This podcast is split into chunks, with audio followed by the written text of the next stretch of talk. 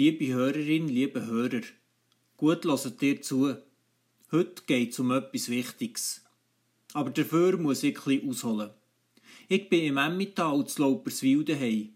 Und seit drei Jahren wächst bei unserer Kirche ein Zeder. Der Baum gehört zu unserem Bibelgarten mit lauter biblischen Pflanzen. Die Libanon-Zedere kann 30 bis 50 Meter hoch und über 1000 Jahre alt werden. Es ist also ein mächtiger und immergrüner Baum. Und ihr Holz gilt schon seit der Antike als edel und wertvoll. So soll der König Salomo für ein Tempel zu Jerusalem einen Haufen Zederholz gebraucht haben. Zur Ehre von Gott. In der Bibel wird Zedern gelegentlich auch für Vergleiche hergezogen. So steht im Psalm 92, Die Gerechten werden wachsen wie Zedern auf dem Libanon.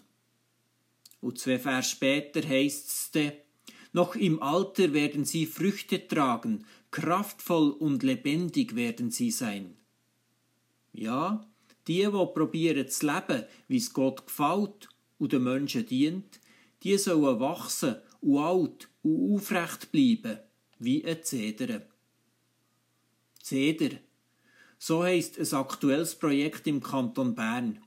Dabei wird ab heute an vielen Orten an all die Kinder und jungen Erwachsenen erinnert, die bis in die 70er Jahre von fürsorgerischen Zwangsmaßnahmen und Fremdplatzierungen betroffen waren.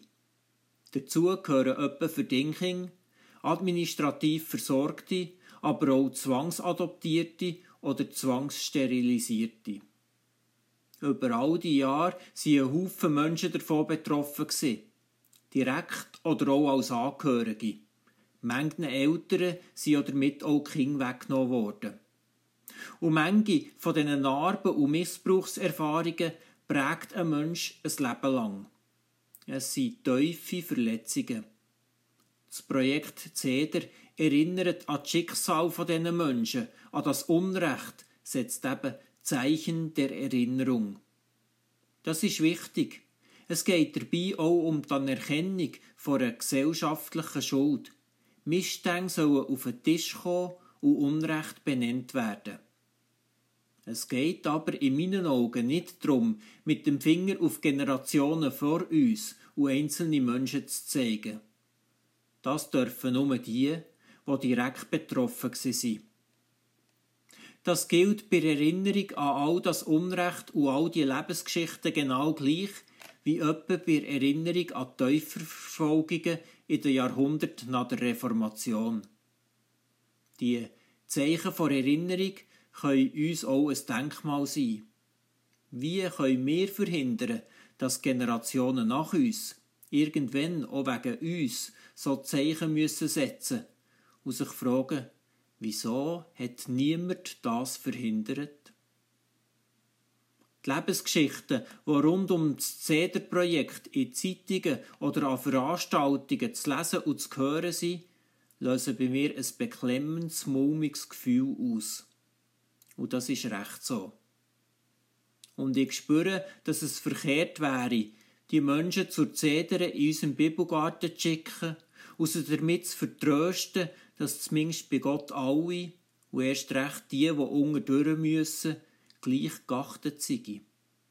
Wir müssen diesen Menschen zulassen, uns berühren von ihrer Geschichte und ihrem Schicksal, ihnen Zeit und Wert geben. Wir sollen probieren zu verhindern, dass sich ähnliche Geschichten wiederholen.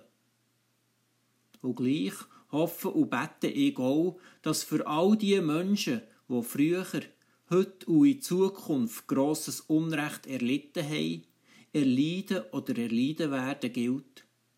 Sie werden wachsen wie Zedern auf dem Libanon.